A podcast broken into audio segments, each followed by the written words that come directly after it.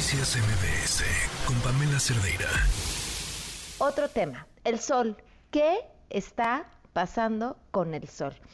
Eh, se habla de una un par de llamaradas consecutivas que nos estarían hablando de un cambio de actividad en el Sol y también esto que implica, qué consecuencias tiene para la Tierra. El doctor Américo González Esparza, investigador del Instituto de Geofísica, responsable del Laboratorio Nacional de Clima Espacial. Gracias por acompañarnos. Buenas tardes. ¿Me escucha? Sí. ¿Qué quiere decir esto, doctor? Mira, mira Pamela, lo que está pasando en el Sol es natural. El Sol es una estrella que tiene un ciclo de actividad que tiene una duración aproximadamente de 11 años y que varía, cambia de un mínimo, donde el Sol prácticamente está dormido y esto ocurrió en 2019. El Sol estuvo muy quieto durante un par de años y gradualmente han empezado a aparecer estas regiones oscuras en su superficie, que son las manchas solares, y que son este, donde se producen las tormentas solares, estas explosiones que se libera mucha energía. El próximo máximo de actividad solar se pronosticaba que iba a llegar entre el 2024 y el 2026 y al parecer se está adelantando un poco y esperamos que el máximo va a llegar en 2024.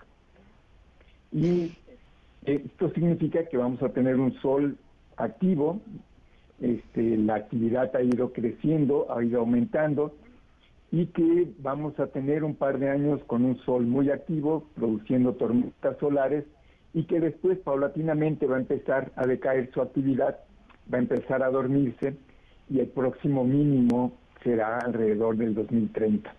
¿Esta actividad tiene consecuencias sobre la Tierra? Sí, precisamente en México en 2014 se cambió la Ley General de Protección Civil y se incluyeron los fenómenos astronómicos en ellos, entre ellos las tormentas solares y los efectos que las tormentas solares tienen sobre el entorno cercano de la Tierra.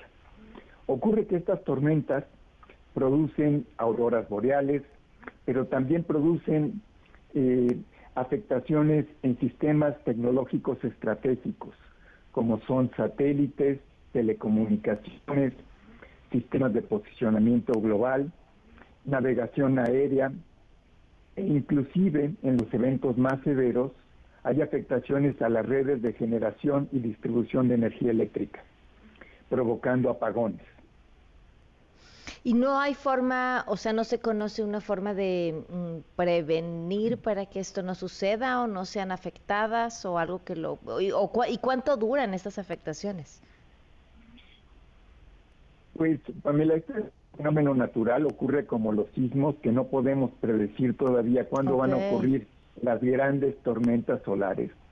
Conocemos el ciclo solar, sabemos que estamos entrando en una fase de alta actividad y que durante los próximos dos años van a estar ocurriendo tormentas solares severas. ¿Qué tan extremas pueden ser? Eso no lo sabemos. El, el evento más extremo que ha ocurrido en la historia reciente del planeta ocurrió en el siglo XIX, se conoce como el evento Carrington, y fue una explosión en el Sol el primero de septiembre de 1859. Esta provocó auroras boreales en todo el planeta. Estas se dieron en México. Tenemos registros de al menos siete sitios donde se reportaron estas auroras boreales en México. Sin embargo, en el siglo XIX, en 1859, no había satélites, no había no usábamos teléfonos celulares, no utilizábamos operaciones bancarias, no se habían inventado los sistemas de posicionamiento global, ni siquiera las redes de generación y distribución de energía eléctrica, solo había telégrafos. Entonces, desde hace 164 años no ha ocurrido una explosión tan violenta en el Sol como la, del evento Carrington, pero si volviera a ocurrir un evento Carrington en este momento, sí las condiciones, las consecuencias serían catastróficas. Pero no sabemos todavía cuándo va a ocurrir.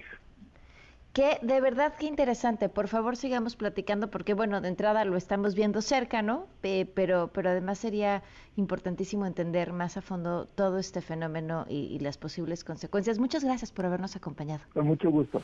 Noticias MBS con Pamela Cerdeira.